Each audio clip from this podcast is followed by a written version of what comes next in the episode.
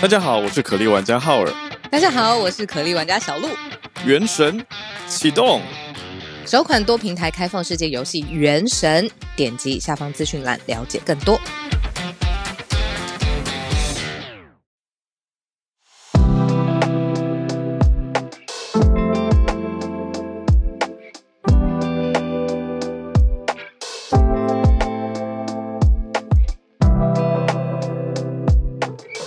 安，大家早安。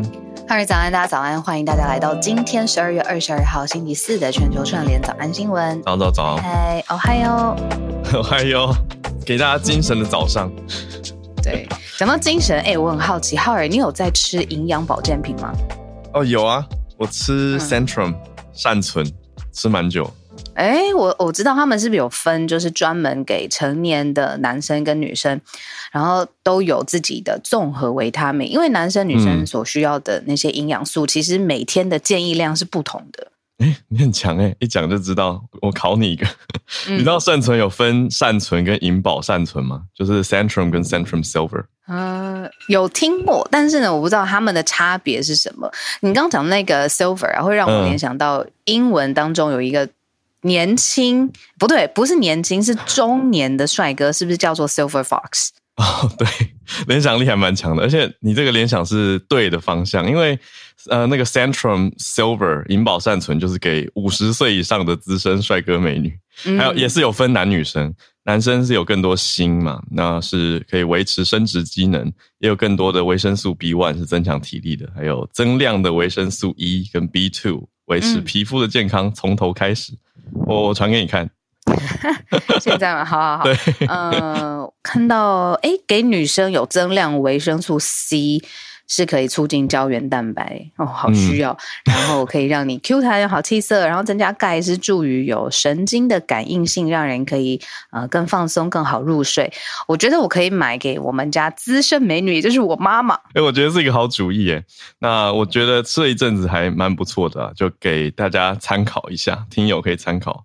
我们有给听众的专属优惠，现在是一个特别合作。还要送质感很好的 Mars 麋鹿对杯，所以大家不要错过。我们把链接放在资讯栏给大家参考一下。对，嗯、那我们今天的盘点第一题就来一个重磅新闻。那也谢谢朱小汉在社团里面，我真的他是我第一个看到资讯更新最快的。嗯、什么资讯呢？就是 Zelensky 拜访美国，拜访华府，已经到国会发表完演讲，而且演讲完之后呢？嗯拜登已经宣布说要提供军事援助，就是直接赠送军事的物资还有武器啦。讲直接一点，就是武美国直接给武器给乌克兰。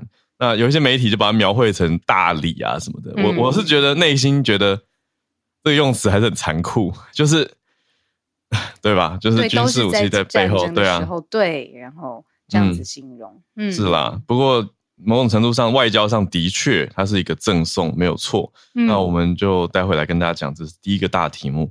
那第二个题目是中国跟澳洲延续前几天讲到说，中澳的关系现在想要拉中国想要拉近跟澳洲的关系嘛？那两边外长在促进对话。那现在呢是中澳的算是谈的结果吧，重启了经贸国防的对话，有进展。嗯嗯好，那第三题则是 Elon Musk，呃，我觉得不知道怎么讲，每次看 Twitter 最近都觉得很趣味的消息，就是马斯克他自从公布这个民调，结果大家一投就说，对，我要你辞职，不要再当 CEO 之后呢，他现在就说好，我就走。可是他我觉得很不甘愿，他就说，我现在如果找到 people who are foolish enough to take this position，我就走。就是有人够蠢，愿意接这个职位，我就走。这很，你们觉得很像连载小说？我觉得蛮蛮精彩的，就是总会有一种，哎、欸，为什么他他不是一个资深创业家吗？怎么会变一个大屁孩的感觉？就是他说找到人选，他就会辞执行长啦，但他看起来还是会继续参与一些决策，可是他会负责别的部门，而不会是当 CEO 的角色。好，那最后一题我们选到的是印度，现在这几天都刚好连续在追印度。就持续讲到说，他要砸一亿来发展半导体，对半导体晶片，嗯，相关的，嗯、可是它的成效是怎么样呢？我们待会可以好好来了解一下。那我们今天就先从刚刚讲的这个大题目开始，Zelensky。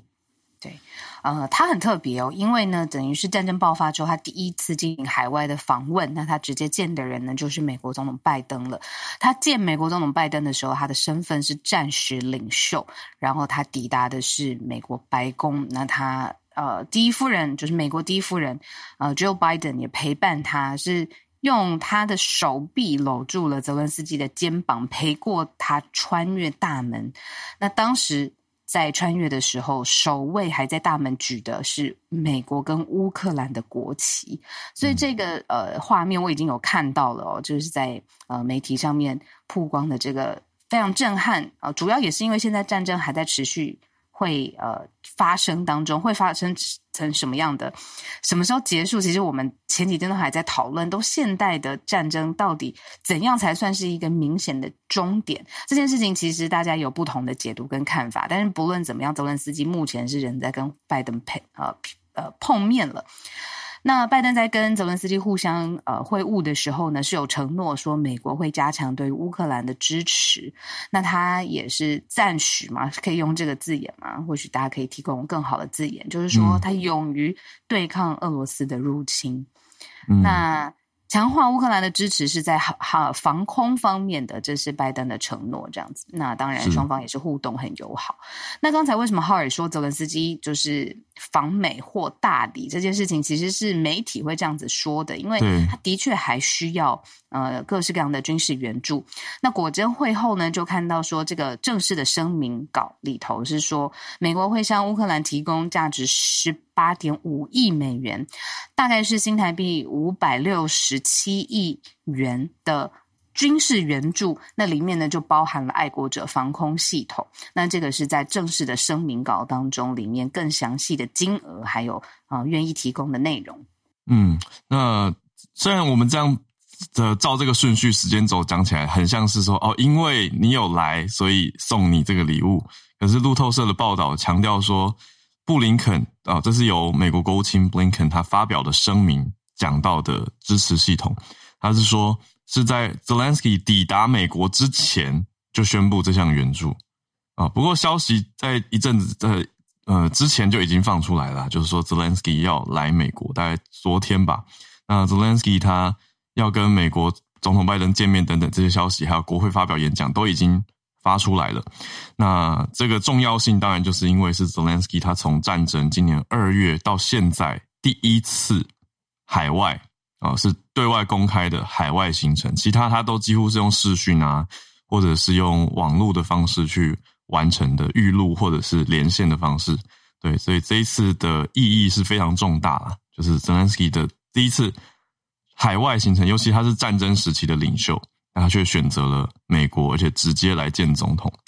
所以，呃，你说他到底是不是因为来所以赠送？我觉得那个意思上很明显。可是这边外交上，他们又很细致的想要做出一个区隔，就是是在你抵达之前就宣布哦，哦，不是说抵达之后，然后作为一个啊，好像送你一个礼物来来来感谢你，或者是说肯定你来这种感觉。好，那讲出来就是刚刚说的这个爱国者防空系统。Patriot Air Defense System，那防空系统的功能是极落巡弋飞弹、短程的弹道飞弹，还有飞机，是比之前提供的防空系统最高射射出在，应该说最大射高在高出许多，所以它的高度可以达到更高的一个防卫。嗯。嗯、呃，那因为这个战事它已经持续了一阵子，现在到底发生什么事情呢？其实还是有无人机从俄罗斯呃发布的、发起的，那它一直的在袭击基辅，那所以现在乌克兰还是有派救援的人员，然后在摧毁里面的建筑物了当中，呃来找。或者是来救援。嗯、那最近其实基辅警告的就是，其实是你还记得卢卡申科这个人吗？之前我们常常在节目当中有聊过，他就是白俄现在很可能会被卷入这整个已经超过十个月的乌俄的冲突当中。那但是呢，白俄罗斯他呃，白俄现在是俄罗斯他非常亲亲密的盟友。那卢卡申科呢，就是白俄的总统嘛。那他就说是、嗯、呃，他无意在。介入就是乌俄的战争当中，但是因为地理位置的关系，还有过去亲密盟友的关系，现在白俄现在也变成了是一个焦点上面大家关注的国家跟动线。那它的靠近现在也是大家最最新战况的看点。我会这样子讲，是因为说现在这个时间已经拉得很长了，那到底双方还在角力纠结什么？其实现在看起来还是在纠结，比如说无人机的袭击，然后对于基辅的。攻击其实没有停下来，那嗯，这个战事刚才有说，什么时候才算是一个正式的终点呢？这样子，我觉得大家也可以，比如说在聊天室或者是在社团来跟我们分享你的看法。嗯，我觉得对啊，讲这个是很战争打到现在，你说双方的纠结，我觉得现在比较让让人难过的嘛，就是天气变那么冷，就还是在打，而且俄国打的很多是乌克兰的能源跟水利供应。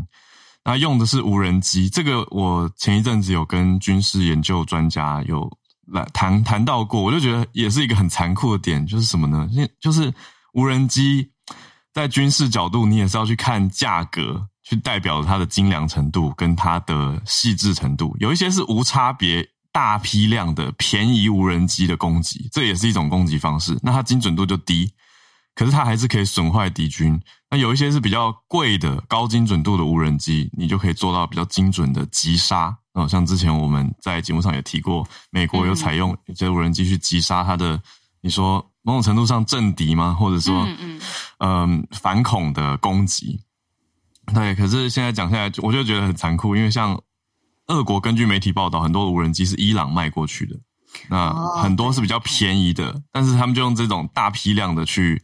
直接轰击乌克兰的一些系统嘛？那在已经这么冷的天还这样轰，就会让人觉得，唉，就是我会觉得 这样很坏啊！就是那是一个虽然战争就是两边打个你死我活，可是实际上在发生的时候，还是会觉得天哪，就是竟然这样打的那种感觉。嗯你讲到天气很冷呢、啊，就是基辅现在其实也有消息，一直到现在才开始供应暖气，因为电力的关系，然后还有能源的关系。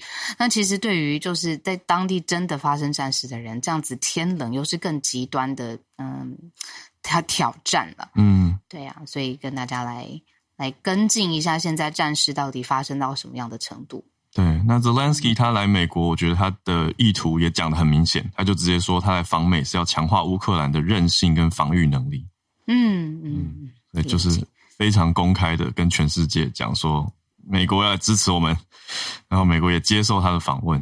嗯，对，这是我们掌握的第一大题。嗯，好，那在进行第二题之前呢，我这边暂时先把时间先交给浩儿，我们待会看一下对那个收收讯的状况。好的，我留在这边听，谢谢。好，来，那我们接着过来第二题。今天讲的是刚刚说的中澳，中国跟澳洲的外长，呃，这是等于是由澳洲外长黄英贤他访中嘛，他跟王毅中国的外长见面，访中完成了，这次发布了联合声明，宣布重启经贸国防之间的谈话对话。那声明里面讲到说，中国跟澳洲要来同意启动六大领域的对话。那六大里面呢，比较敏感的有经贸，还有国防，另外是地区跟国际的问题。澳洲外长黄英贤他就提到说，期盼让被捕的澳洲华人、澳籍的华人，讲的就是 Australian Chinese，对，呃，有讲点名哦，讲到他们的名字叫做陈磊，还有嗯、杨恒军，希望可以让他们早日回家。讲到这个，就想到美俄前一阵子换球的事情。好，但是这个当然不一样啦。可是我只是说我联想到，那澳洲外长黄英贤他访问中国是前两天的事情。那在昨天时间二十一号，就跟王毅举行了第六次、第六轮的中澳外交跟战略对话。呃，隔了这这一段时间之后，在访中呈现出来的，还是有一些谈话的成果。那讲了很多啦，就是比较官方的这些，我们就不跟大家一一宣读了。不过强调的重点是，两边对地区还有对世界的，我觉得是协调吧。啊，这是一种协调来对外公告。那刚刚讲到的几个敏感的议题，特别是我们前几天开题的时候有提到的，中国跟澳洲之间的贸易，也是一个很大的看点。那这次也列在对话沟通的项目当中，经贸就是一个很大的重点。除此之外，还有气候变迁啊。讲到这个气候变迁，想要有听友提醒，就是中中国。哎，还是还是哎，好像是我之前跟我同事在讨论，因为我们做翻译嘛，就这些词汇，台湾都讲气候变迁的这个习惯，那中国会讲气候变化哦。可是这种词汇讲久了，有时候你看一看就会觉得啊，气候变化好像很合理啊。可是你说 climate change 强调用变迁跟变化，有的时候我就会觉得很很很难细分或是严格的去区分。但总之，因为现在在看，也是台湾这边媒体的报道嘛。可是用词很自然就会出现啊，气候变化，因为已经是根根据中文的新闻稿来引用啊，那就不不一定会刻意的改成变迁。那我知道大家对这个用词很敏感，可是我只想跟大家讨论的是说，像变迁跟变化这样细微的一字之差，然后它又不是科学上的词汇差异，我不知道大家怎么看。哦，这种可能很多人的接受度就会比较高，可是我相信一定还是有不同看法。有的人就会觉得你要坚持。好，那我们看到其他的媒体报道整理呈现出来的是，中澳之间现在建立了一个新的对话的基础了。但是你看，像黄英贤他直接的直白的表明说，希望可以中国可以放人，就是该坚持的澳洲还是看来是要去坚持，因为近几年我们看到澳洲跟中国。中国是他最大的贸易伙伴，但他们之间的关系是恶化的嘛？那澳洲从之前讲说要你要调查 COVID 啊，那中国就开始限制对澳洲出口的一些产品。所以澳洲外长他一九年到现在是第一次访中国，那也是一八年到现在中国跟澳洲两国的外交首长第一次的正式会谈。所以一转眼是大概三四年的时间，两国关系走向恶化到现在。开启了一个新的谈话机制，但实际如何，当然是要继续看下去。比如说，外长喊话之后，中国是不是有放人呢？那我们就来继续看看两边会怎么样去协调。来到今天第三题，就是刚刚讲的 Elon Musk。Elon Musk 他就讲到说，找到替代人选的话，他就会请辞执行长。我昨天才跟一个新创圈的朋友在谈这件事情，就是啊。我们两个一致的认为说，创业家不等于好的管理阶层。我我们都觉得专业经理人是比较好的呃经理人职位的选择。对，但话说回来，好的 CEO 或适合的 CEO 有这么好找就好了，就是因为很不容易。那 Twitter 当然当年是一个新创，可是现在其实已经是一个很大的成熟的公司了，所以也不是创业家的。的擅长啊，我认为，因为创业家常常是在草创的时候带起一个新的服务或是新的可能性，那你常常会在初期是共同创办人兼执行长嘛。但是你你买下 Twitter，然后来当 Twitter 的执行长之后，其实爆出了非常多的议论，加上很多负面的消息。那 Elon Musk 他又自己不知道在搞哪一出，他就自己在 Twitter 上面调查，然后一调查出来，大家都说你赶快辞职吧。好，那他就说，等我找到蠢到会接下这个职位的人，就是我刚讲的那个 foolish enough，我就会马上辞去执行长这个职位，卸下职位以后会只会管理软体跟伺服器的团队，就只管 software 跟 server。好，这是他说的。好，那现在呈现出来的是 OK，所以等于在业界的消息就是 Twitter 在找执行长，但是到底找不找得到？那我觉得一定最终会找到，可是适不适合，还有这个压力极大嘛？大家一定也会某种程度上把焦点跟寄托放在这个执行长身上，来看看 Twitter 会不会有救，或者有没有办法改变。那大家现在看的点，包括那天我们也提到的一个关键字，就是 Elon Musk 他自己主力应该要雇的公司，包括你说 Tesla 啊，或者是 Starlink。我觉得，呃，应该说 SpaceX 了啊，Starlink 是 SpaceX 旗下的，啊，他自己的这些，你说电动车，还有呃太空的探索公司等等，他的经营有没有办，是不是被分心了？他是不是没有办法好好领导电动车产业？这是很多人提出的大问号。那他有坦言自己分身乏术啊，他在接受媒体采访的时候就有说会找到比较适合 Twitter 的执行长。好。但是呢，他前几天有提到说很难找继任者，他认为说好像没有人想要这份真正能让 Twitter 生存下去的工作，就是在讲难找啦。好，但这个 CEO 这么压力这么大，全世界在看 CEO，我想不好找是当然的。我们就再继续看下去吧。好，今天最后一题是讲到印度，印度这边我们关注到的是投一亿要来发展半导体。好，那它很明显的竞争对手，或者你说竞合对象吗？呃，直接竞争就是中跟中国竞争咯。好，我们前几天讲到的题目是讲到说，诶，比如说红海的苹果代工要移往海外，那也是布局多年了，移到包括印度、包括越南。那主要昨天讲的是 MacBook 要移到越南生产嘛。那这边回到印度，印度砸了一亿要来做晶片。但是呢，也有专家做了一些不是那么直接，应该说不是那么正面的回应哦。他的反应有点负面来解析，我们可以来稍微看看不同角度的看法。好，那我们这边整理到《华尔街日报》的报道是说，印度它也也是长期以来有意图要往半导体产业发展的，但是过去的几次可以说是以宣告失败。那后来把 focus 转到哪里呢？电动车跟消费性电子。那刚好刚刚我看到我们的赌城李长博，好像待会会想要跟我们串联的时候分享很快的 CES 消费者电子展，所以可以有有一个呼应哦。那印度做的 CES 应该说消费不是 CES 啊，就是 consumer 呃 electronics 消费性电子是很大的生产国嘛，这个大家也知道。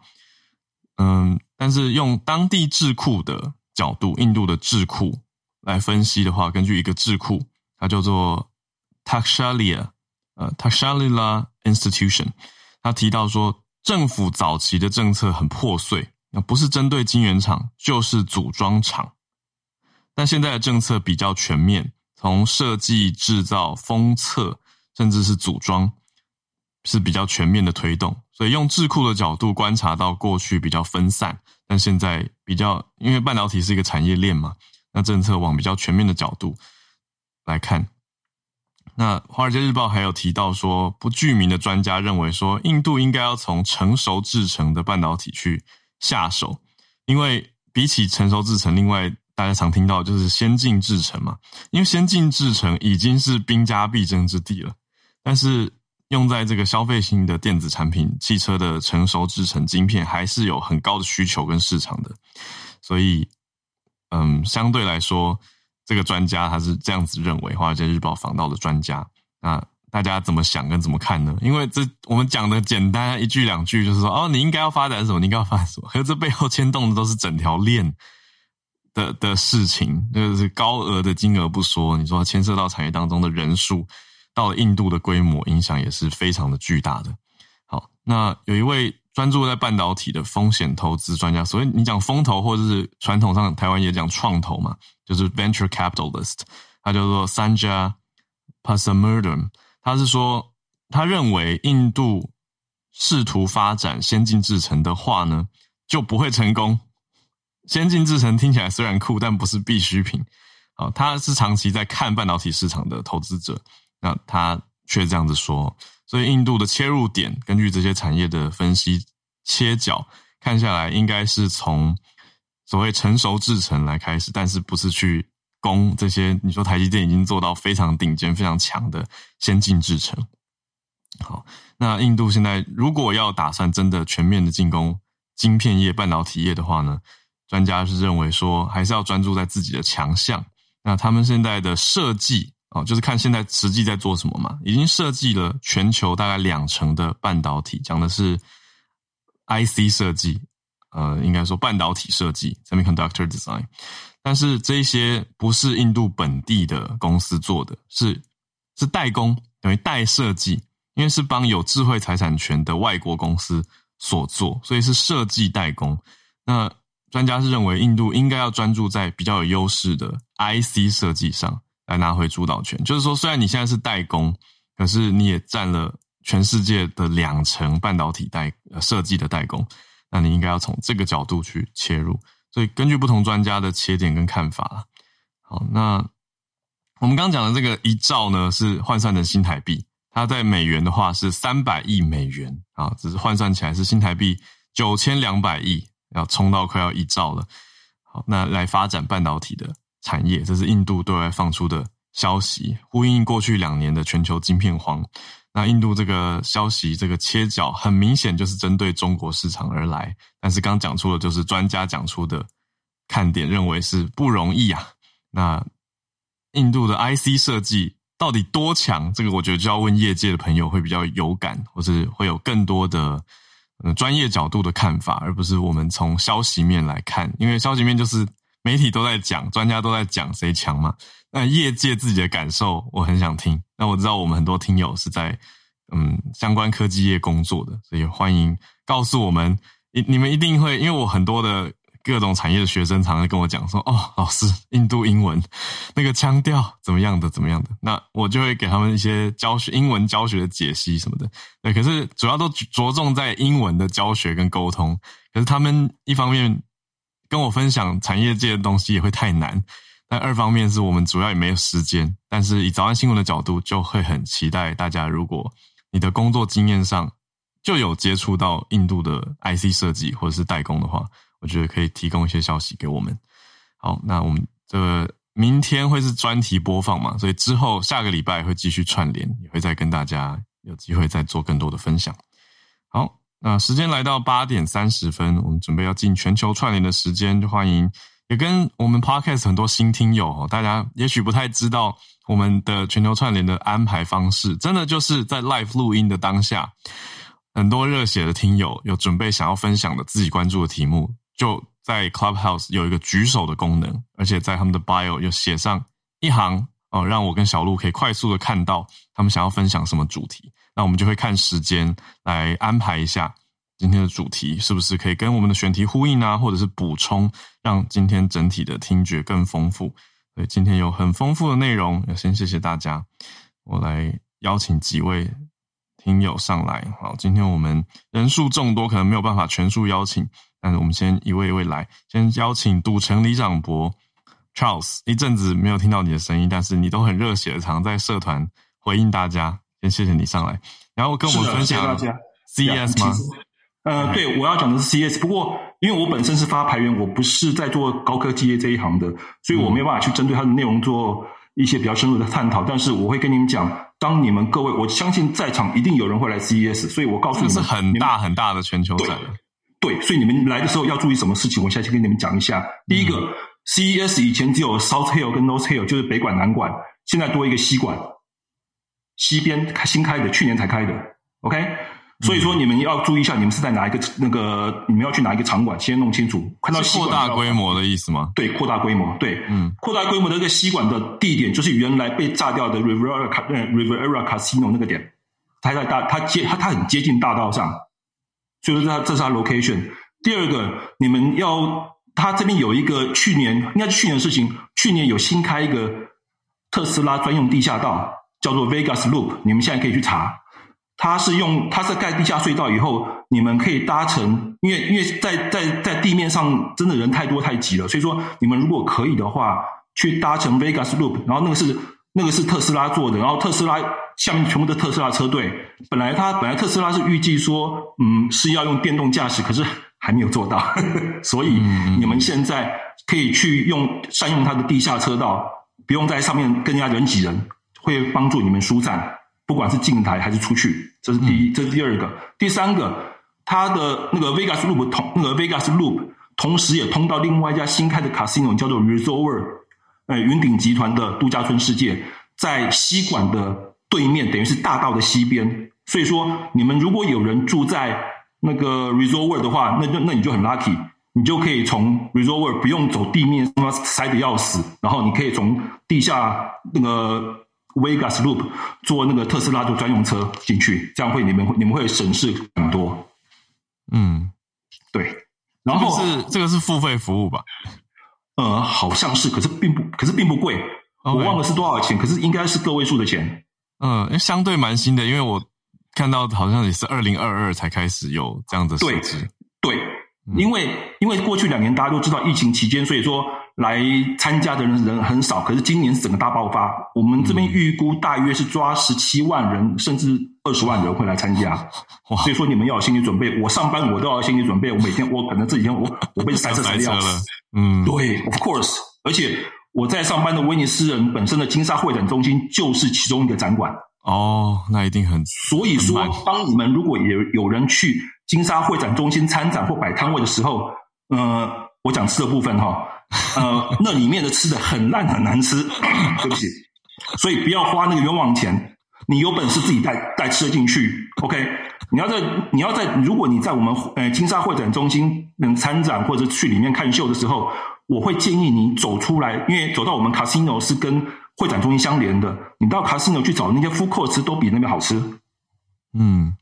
OK，这是这个这是这是大家要要想没有，我是跟在在这边跟大家讲一下，就是分享一下你们来 Vegas 的需要注注意的事项。另外就是说，呃，从诶从台湾飞到 Vegas 的话，因为目前完全没有直飞班机，嗯、唯一的一个亚洲直飞班机是大大韩航空台北首尔拉斯维加斯。哦，我会建议你们尽量走这条线的原因是因为 Vegas 海关比较不机车。我讲的很直白，你要是走。你要是飞，嗯，通常很多人都是飞洛杉矶或旧金山，嗯，那你们去飞，你们飞那边一定知道，单身女生很经常被关小房间，嗯，可是如果你们走那个 Vegas，等于是你的进美国第一站的话，嗯，这边的海关只会给你几个字：Welcome to Vegas，这么好，因为这边我们希望你们来消费啊，嗯，懂了吗？概念上完全不同，那边是防，那边是防堵非法移民的嘛，嗯嗯，是。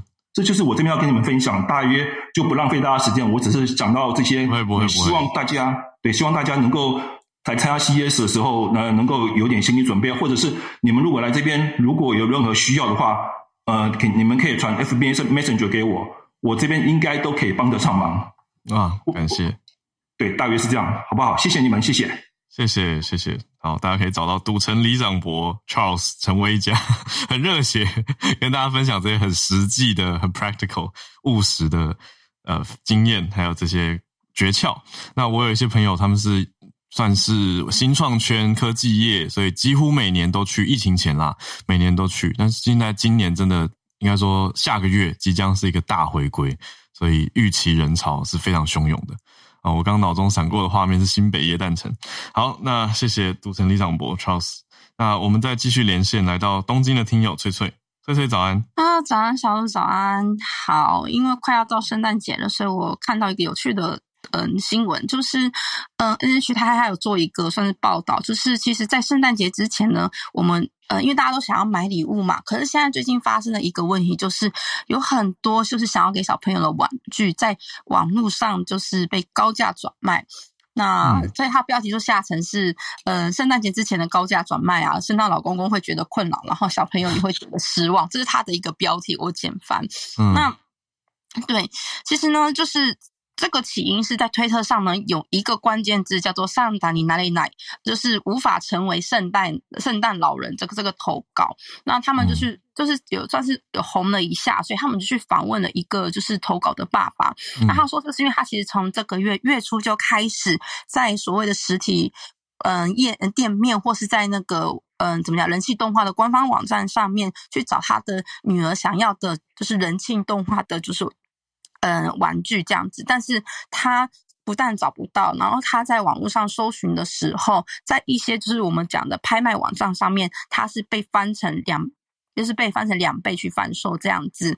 那所以他就跟小朋友说：“不好意思，你想要的礼物，小朋友，呃，就是圣诞老公公可能买不买不到。”那小朋友就很失望说：“呃，如果会造成老圣诞老公公的困扰的话，那他就不要了。”这样子。嗯，好，那这个。这也算是引起蛮大的回响。那他也说，就是，呃，圣诞节的时候，父母想要买给小朋友礼物是天经地义的事情，只是因为少数人的行为让大家买不到，真的是太可惜了。然后希望大家可以让真的想要这个东西的人买到这些东西。嗯，那其实也有其他的受访者也是，嗯、呃，有讲说，就是他们有时候也想要买游戏给小朋友，可是就是因为在实体店面买不到，然后去网络上搜寻却被。嗯，就是高价转卖，那其实对于一般的家庭来讲，可能是无法负担的。那当然，有钱的人他可能可以去买，可是绝大部分的家长还是可能会在实体店面去努力的去找小朋友想要的，就是公正价格的玩具这样子。对啊。好，那其实呢，NHK 他们有做过，呃，不是，哎，就说就是网络上有一个公司呢，针对两千三百人有去做过问卷调查，问说你。就是有没有就是想要的东西，然后曾经被高价转卖过？那其实，在里面呢，有百分之三十的人说有有被嗯高价转卖过，然后可是，在里面呢，甚至有二十三 percent 的人是表示说他还买了高价转卖的东西，哦这样子。对，那就是他们又反问了一个，就是专门做转卖的男性。他大概六年级开始做这件事情，然后就是卖一些可能日常用品啊，或者说这些玩具之类的。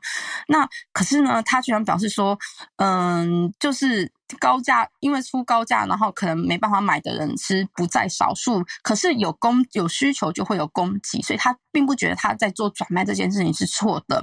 然后他甚至还说啊，就是在疫情的时候，他发现他的对手是。变多了这样子，嗯，那其实也有专家是说，嗯，针对转卖这件事情，其实日本真的没有，因为基于市场的怎么讲，就是一个规怎么讲，就讲这个东西在日本是没有法律可以管的，因为它其实跟所谓的嗯贸易贸易上的一些条，就是怎么，它是也不是不公平，它也不算黄牛，对不对？对，不算黄牛，嗯、对，就是但是唯一呢，其实有受到。管制的就是他们是有一个有关于那个票券的高价转卖禁止法，就是你知道这这才真的黄牛嘛？这个都是，演唱会的票那种表演的票。可是问题是，如果是这些玩具的转卖啊，或是有一些就是比较稀有物品的转卖，在目前是没有法律可以管的。嗯、那其实针对这件事情，像这些卖这些玩具的家，嗯，就是家电。嗯，家电贩售店他们就可能会用，比如说你买到一个，比如说 PS Five 呃 P PS 五好了，他可能就会在盒子上面写上你的名字，嗯、因为其实有的时候在高价转售这些东西的时候，他们是要联合。盒子一起去卖的，然后或者是他们会在网络上搜寻关键字，嗯、然后去检举这些人之类的。他们也是有在做这些转卖，就是防止转卖的一些措施。只是说，其实，在圣诞节之前，这样的人还是很多。哦、那其实大家，嗯，就是他们也是呼吁大家说，希望不要就是毁坏小朋友的梦想这样子。嗯、好，那就是我谢谢翠翠。我讲一个大家会很有感的啦，就是我之前有遇过那种类似感觉，虽然不是要买给小朋友，是要买给自己的。就是有一阵子健身环在台湾大爆红啊！大概是一九年、二零年的时候，就是 Switch 的那个 Ring 运动的那个 Ring，那个时候就缺货，而且很多人在网络上用高价卖出啊。所以当时我面临的抉择就是：我要买那么贵的吗？还是我要等？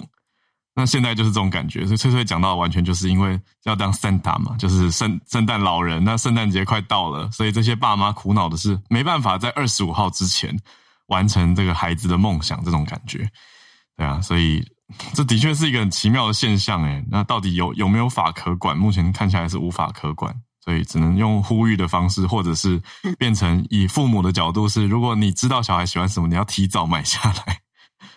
对啊，我就在想，哦，这个商人真的有心的话，他是可以大量把货都买走，诶，然后就就在网络上高价转售的。我觉得这个应该要。去监督一下。哦，我补充一下，因为我刚好听有在讲，就是我们讲圣诞老公公跟爸妈之间的关系，其实是圣诞老公公跟爸妈有商量，就是这件事情啊，说的是，对，是这样，好，大家可以看一下房间。对对对对对，就是嗯，我们是一个合家的节目，对，就是圣诞老公公跟爸妈要好好讨论一下，那这个价格会影响到很多哦，所以这个是小朋友要理解。嗯，圣诞老公会努力的。那我们再继续来连线到美国南加州的 Charlotte，Charlotte 早安。Hello，早安，哈儿，好，早安，小鹿，早安。刚刚那个翠翠讲的，就是我觉得其实确实会有这个困扰。我呃这两天有在给这些侄子准备礼物的时候，就帮他订了一个什么氏族的，就是限量版的什么 T 恤，然后他就没有办法在圣诞节前到，那我就要苦思想说，哎、嗯，那就只有这个小孩拿不到怎么办？嗯、那所以刚刚翠翠在讲的时候，我就在想说，啊、呃，打算呢在 box 里面给他写一个兑换券，哦，让他知道，就说这个东西是要换这个，然后让他带着那个。期待打开的时候依然有惊喜，然后收到礼物的时候会再有另外一个惊喜。嗯，这个是我想到的办法。因为就像那时候在讲供应链，什么 iPhone 啊，你现在要是订 iPhone，你大概十一月订，对你都拿不到嘛。那你很多东西其实因为供应链的关系，它就是 delay。现在买很多东西，他都说要啊，它它上面直接会有警示，写说，比如说 may 嗯，就是 may arrive after Christmas，让你知道说、嗯、不要因为这样退货这样。对呀，yeah. 好，那呃，我今天要跟大家分享的是呃，就是一个叫做呃 Title Forty Two 的。那我不知道大家熟不熟悉？那我今天看到，我觉得呃，我自己也更认识这个法律哦。然后一方面也是看一下这个政策的一些影响。那原则上 Title Forty Two 是美国的一个嗯。呃政策哦，那它其实是表面上是跟工位相关，好，所以啊，他在川普的呃执政的时候，二零二零年三月，那我不晓得大家记不记得，美国是在二零，至少加州是在二零二零年三月十四号全面封封城。所谓 lockdown 其实不是限制自由啦，就是说大家都关店，然后都不用去上学这样。嗯、那在那个时候开始，川普也啊。执行了这个命令，这个命令是什么呢？是让所有在这个边境的啊、找到的这些所谓非法移民，嗯。原先他们都有在美国境内，只要他进踏进了这个美国的土地，他都有权利有他的 legal right，可以比如说他寻求庇护，寻求就是任何就是他也可以请律师，然后有法律程序，那可能可以留下来就是做一些争取。那因为这个所谓的公卫令的这个呃执行的关系，这个 forty two 是啊、嗯、能够 immediately 马上的遣返所有。进入美国境内的非法移民，嗯、那这个政策呢，就是一直执行到拜登啊、呃、政府的时候，他依然啊、呃、就是 honor，就说他也就是照着这个执行，因为他其实有一个啊、呃、expire 的日期，那他 expire 原定的日期是今天，就是美国时间的今天啊十二月二十一号，嗯，那。共和党的这个呃许多州的这个议员跟这个所谓政治人物，他们就开始寻求最高法院，又要寻求最高法院，嗯，来停止，就是停止让这个 Title Forty Two expire，哦，因为让它持续下去。对，要让它持续下去。因啊、呃，如果大家熟悉美国政治的话，会知道说，共和党原原原则上是比较啊、呃、反对，就是说大量的开放移民。那民主党会觉得说，基于人权啊、呃，应该能够收的政治庇护或大量的难民或移民，应该要给他们合理的方式。这样，那这个执行的这个政策的执行呢，最大量被执行的地方就是美墨边境。嗯、那因为美墨边境其实一直以来都有不断有人在。在翻越，或是就是那个时候，川普不是说要建墙嘛？然后也有很多人要 cross the border，就说大家都要跑过这个边境，因为只要一跨过来，哦，美国政府就要保护。然后墨西哥的，不管你说警察或者是他有受到什么样势力的 capture，就必须停止嘛。那他在这边就有有期待展开新生活，这样。那这个法案呢，就是 大家就有很多预估啦，两两层面，呃，反对。继续执行，就说民主党这边就等于觉得他 expire，因为他其实他认为说这个这个所谓的公卫政策，在当下在美国 pandemic 期间哦，经济也很多就是比较窘迫的时候，他其实啊让减少移民进来，其实某程度是对于社会或很多福利政策就刚好也可以有一个控制，所以拜登也就顺势进行了。可是民主党现在没有再继续推的原因是啊。这个疾疾管局的人员跟很多 official 很老实的说，说这个政策其实根本没有公位上的意义哦，因为其实你看美国 美国人、欧洲人、各国的人透过飞机，还有各各式各样的情况，然后进入美国哈，先前连 PCR 检查都没有，然后现在也不需要做 PCR 或 antigen 检查，原则上就自由来来。就是自由进入嘛，嗯，所以根本你就不是为了防工位啊，你就是把它做 immigration 的这个 control，可是你又美其名说这是一个工位政策，对啊，呀，所以就是这个其实名实有点不相符，那当然就会有两边的辩论。那共和党这边就会觉得说，哎，那可是这个的确有达到一些 immigration 的 control 啊，哈，那拜登政府其实也曾经援引这个所谓的政策，他其实。呃，原则上他是送这个所谓中南美洲，可他特别送了一些啊，呃，比如说那个时候特别逃来的海地，因为大家知道海地也很多战乱，也有些难民，然后送了哥伦比亚，送了委内瑞拉，就是一些比较远的国家，然后送回他们国家，等于说完全没有给他们机会寻求庇护，就直接遣返。嗯呀，对。那现在这个法律今天本来应该 expire，那因为共和党的啊、呃、这些啊、呃、政治人物申请的关系，在最高法院的这个 Chief Justice Roberts 呢，他就做了一个，还不是做成最后的判决，但是就是先有一个好像暂时性的，让他还没有失效。哦、那可能后面又会有这些方面的辩论或进展，那我们再关注这样。所以他现在还会在最高法院继续辩论吗？对，看起来是要被庭审，因为不是这么快就。就是已经做成决定嘛，那他可能暂时性的只是说，哎、欸，那在还没有做成最后决定前，就是先 hold off，就是先先就是暂缓，就是延长，暂缓，先不让它失效，对对对对，暂缓失效一样，嗯。嗯，然后补充那个币圈的消息是，前几天我们 follow up，就是说，呃，这个，嗯，刚刚刚刚我看聊天室有朋友讲到，我们其实币圈的这个诈欺案，呃，也是很关注的，就是说，在这个 FTX，就是这个第二。嗯，FTX 对不对？FTX 对对对，FTX 的那个创办人嘛，就是叫做 Sam Bankman，大家都叫他 SBF。哦，OK，OK，SBF，呀呀，他的他的缩写 initial。那他现在呢，因为就是已经同意引渡，所以会被啊解送回来。那律师就在分析说，因为其实一般的刑法的刑事的被告。通常不会这么爽快，就是接受引渡。嗯，好，那他为什么要接受引渡呢？可能是他想要换取一些比较 lenient 的一些条件啊，哦、无论在审判或者是啊、呃，在在囚禁的地方。那另外一个部分是呃，他在纽约这边的。啊、嗯，目前的大家觉得可能最高可以被起诉是判刑超过一百年的，但他其实今年才三十岁。那他一直说自己不是故意的，嗯、只是搞砸。可是我看了一下，就是大概我不确定是不是一个很有创意的科技新贵年轻人。嗯嗯、然后他把这个，因为这些东西只透过城市嘛，那把这个 FTX 的钱有一些东西跟他的 hedge fund 所谓的避险基金有 messed up。那避险基金，你大家知道，这个是大涨大大落，就是。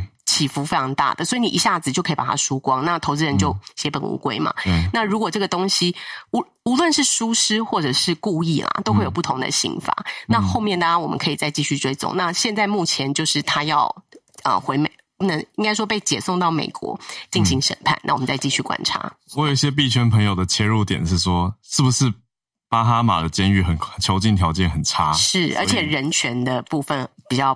没有保障，嗯、所以他们在讲说，如果有点像大家在电影看到的，就是你有一些你要黑道啊，或者是说不要说黑道啊，就是说你比较在嗯 outlaw，就是说法外所法外之徒，法对对，嗯、就是比较不受法律这么强烈限制的天堂是巴哈马。可是同样你也可以想象，哦、在那样的环境，如果进监狱，可能他会很惨。I guess 哦，就是有可能，这是大家在揣测啦，就是不知道他。那么爽快的接受引渡条件要回到美国，背后真正的考量有哪些？而这些是大家的推测点。不过现在看到他放出来的消息，就是同意引渡回美国，真的是蛮 蛮快的一个慢新闻 update。因为才前几天讲，现在就已经同意了。谢谢 Charlotte 还持续帮我们追踪跟补充，还有刚刚的 Title Forty Two。那我们继续连线在美国，在佛罗里达州的朱小汉。Hello Howard，Hello 小路，嗯，大家早安。这个今天我绝对不要电流机器忘了，嗯，这个了。可以可以，正常速。对对对，经 经常这样的话，经常咬到自己的嘴巴。本来这个 对，呃，OK，就是现在泽连斯基总统正在美国的国会联席会议发表演讲，呃，现场其实还反响还是蛮热烈的，而且他的演讲是用英文来进行，所以也不需要这个直接是也不需要通过翻译。呃，其实美国国会的这个就是啊联席会议上演讲就是这个 Joint Meeting 啊 of Congress，呃，通常来说，这个在美国是一个，就是如果说外国的元首能够受邀来这样的场合来演讲，在美国的这个政治话语权里边，或者说在美国的政治的这种啊外交礼节上来说，都是一个非常高的荣耀。呃，通常来说是只有美国的盟友以及在世界上具有一定地位的领这个具有一定影响力的这个国家领导人啊，就是这个或者说啊国际组织领导人。才有这样的荣誉。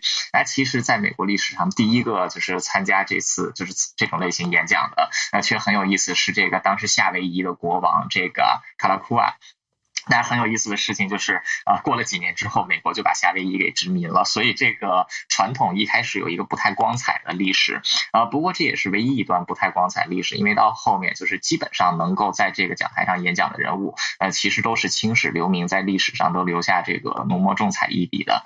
那其实，在这个美国国会啊、呃，演讲最多的外国领导人就是温斯顿·丘吉尔啊，他一共有这个三次。呃，Zelensky 其实排在他之后的，Zelensky 是有两次，第一次是在今年的三月。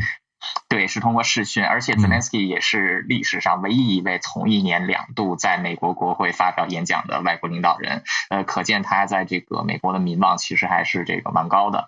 呃，另外一个就是这个泽连斯基跟一九八十一年以前温斯顿·丘吉尔的那次呃演讲很像，都是在这个圣诞节的前夕啊。丘吉尔的那一次是在呃一九四这个一九四一年的，哎不对，他是在一九四一年的十十二月二十六日，就是刚刚好是在圣诞节的时候。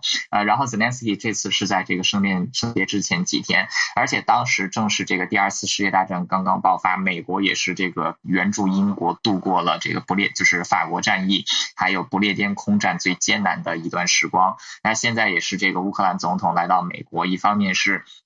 要这个更多的寻求美国的援助，还有就是感谢美国过去三百天以来对于这个就是乌克兰的援助。那当时这个啊很有意思的是啊，英国面对的是纳粹德国，然后现在乌克兰面对的是这个纳粹俄国。呃，历史好像在重复，但美国似乎一直都是一个比较不错的盟友啊，就是两次都是起到了很重要的作用。呃，所以这一次的话，对于泽连斯基来说，他这次来还有一个目的，呃，就是美国的下一届的国会会在一月三日的时候上任，然后民主党就。就会失去对众议院的控制权。那在众议院当中，有一小部分的共和党党员，其实在立场上，呃，是没有那么坚挺乌克兰的。所以这一次泽连斯基来，也是希望就是能够通过这次的联席演讲，至少说能这个。继续坚持住美国国会对于乌克兰的支持，呃，所以说这个也是有他的一方面的外交考量，呃，但不管怎么样，就是像这个就是现在很多分析人士指出的，啊、呃，就是支持乌克兰现在在美国是有普遍的两党的共识，再加上现在有这个对乌克兰的援助法案已经成为美国的法律，以及拜登政府刚刚通过了就是十八亿美元的这个军事援助，以及总价值四十五亿美元的这个啊、就是人道主义援助在内。呃，就是未来呢，至少说能够帮助乌克兰挺到明年结束的时候，嗯，所以就是这次，我觉得他这次的演讲就是对比八十一年前啊，几乎是相同时间温斯顿·丘吉尔的那一次演讲，其实就是一个啊，我们都是在见证一个历史的时刻吧，嗯，就是这样。谢谢，谢谢朱小汉这样子的历史对照解析，让大家看到更多不一样的脉络。那我们今天连线最后一位是新的朋友，第一次上来的 Felix 是吗？Felix 你好。是。那个小鹿早安，好早安，好，那个声音 OK 吗？很清楚。好，那我今天要讲是有关那个 TikTok。那它 TikTok 其实现在是可以让年轻人更重视环保的相关议题的一个平台。那以往我们知道 TikTok 多半是一些呃就是负面的新闻啊，那包含它的一些治安疑虑啊，或是青少年沉迷于 TikTok 上面的短影音等等。那其实不可否认，现在年轻人就是呃最常使用的平台，其实就非 TikTok 莫属了。那其实国外有很多这个气候跟环境的专家有意识到，那要跟年轻人沟通，就是要用 TikTok 这个平台，会相较于更啊、呃、更有更有效果。嗯，那这一篇报道里面，啊、呃，它是出自于这个环境啊环境资讯资讯中心。嗯，那它里面有。我有举例两位创作者，那他是用 TikTok 来分享这个环保跟气候变迁的相关议题。嗯，那第一位是 Elena Wood，那这个创作者他拥有这个永续发展学跟地理学的学位。嗯，那他也是从事相关的这个环境工作。那他就是用 TikTok，那他有一个频道叫做 The Garbage Queen，那有超过三十万的追踪者。那他是以这个.对很有趣。嗯，那它是以一个这个简短呃简短的影片啊，嗯，来解释让人混淆的一些啊环境相关的专有名词，嗯嗯，那以及传播一些正正面的这个气候变迁的相关资讯，嗯，那像比如说法国决定用火车来取代短程航班，嗯，或是国际开始讨论一些减速的一些议题等等，嗯嗯嗯。那第二位是一个那个二十五岁的唐纳森。呃，Colin Donaldson，他也是一个那个 TikTok 的创作者。嗯、那他的账号啊，其实也是用那个乐乐色开头，他叫做 Charles Colin。对，他其实也是蛮蛮有趣的。嗯，然后他的粉丝数就有达到一百七十万的粉丝。嗯，那他其实，在影片的内容，他就是用欢乐的风格啊，来记录他在海边捡拾垃圾的日常。嗯，然后他会把这些垃圾，就是啊，摆成各种可爱的造型，然后分享在 TikTok 上面。嗯，那近期也是因为那个圣诞节，所以他改编了那个圣诞节的十二天这一首经典圣诞歌。嗯，然后他改编成那个呃，Two Days of Christmas 就原本是 Christmas，他、oh, okay. 改成 Trashmas。对对对，那其实非常有趣。那刚讲这个唐纳森，他的受众啊，就是大多是七到十四岁的粉丝。嗯，那他这些小粉丝也会上传，对，也会上传他的。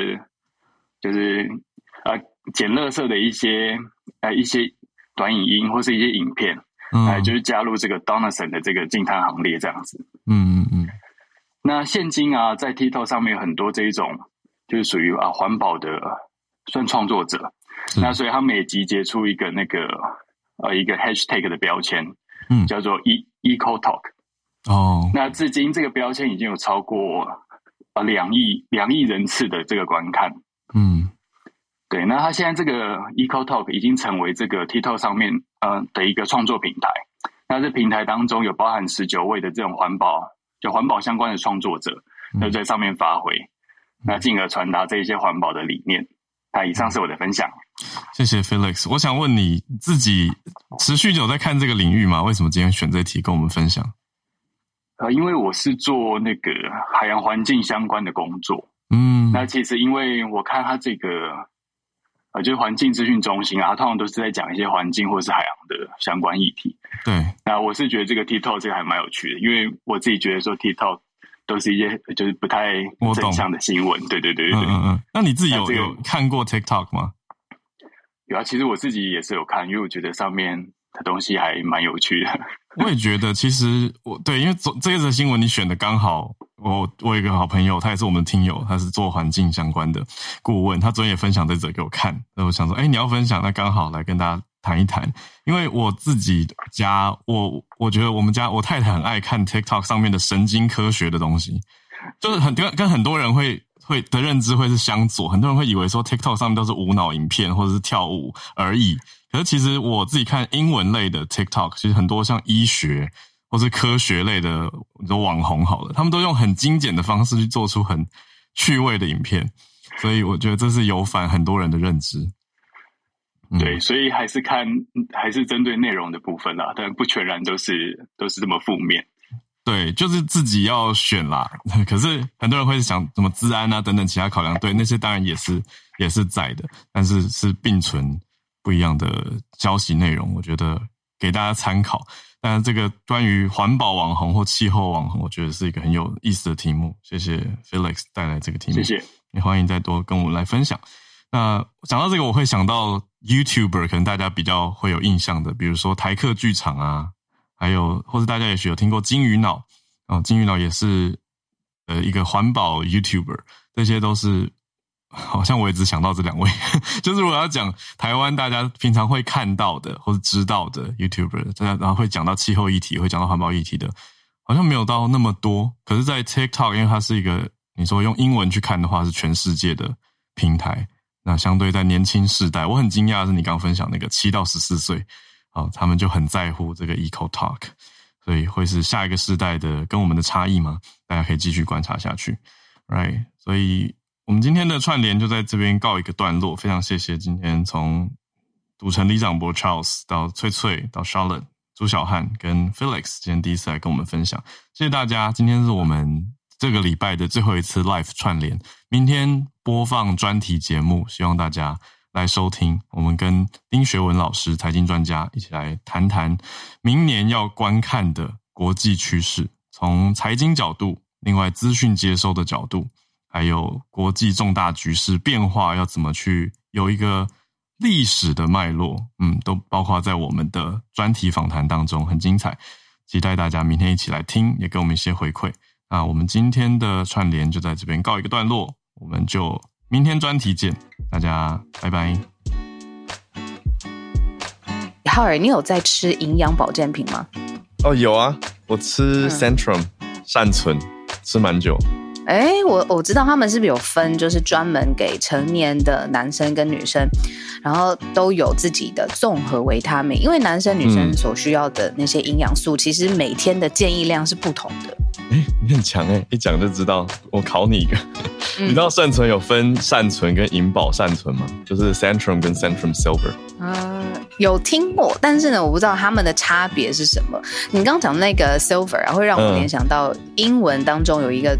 年轻不对，不是年轻，是中年的帅哥，是不是叫做 Silver Fox？哦，对，联想力还蛮强的，而且你这个联想是对的方向，因为呃，那个 Centrum Silver 银宝善存就是给五十岁以上的资深帅哥美女，嗯、还有也是有分男女生，男生是有更多锌嘛，那是可以维持生殖机能，也有更多的维生素 B1 是增强体力的，还有增量的维生素 E 跟 B2 维持皮肤的健康，从、嗯、头开始。我我传给你看，就这样，好好好。对，呃，看到哎，给女生有增量维生素 C，是可以促进胶原蛋白哦，好需要。嗯、然后可以让你 Q 弹有好气色，然后增加钙是助于有神经的感应性，让人可以呃更放松、更好入睡。我觉得我可以买给我们家资深美女，就是我妈妈。哎，我觉得是一个好主意耶。那我觉得吃了一阵子还蛮不错的、啊，就给大家参考一下，听友可以参考。我们有给听众的专属优惠，现在是一个特别合作，还有送质感很好的 Mars 麋鹿对杯，所以大家不要错过。我们把链接放在资讯栏给大家参考一下。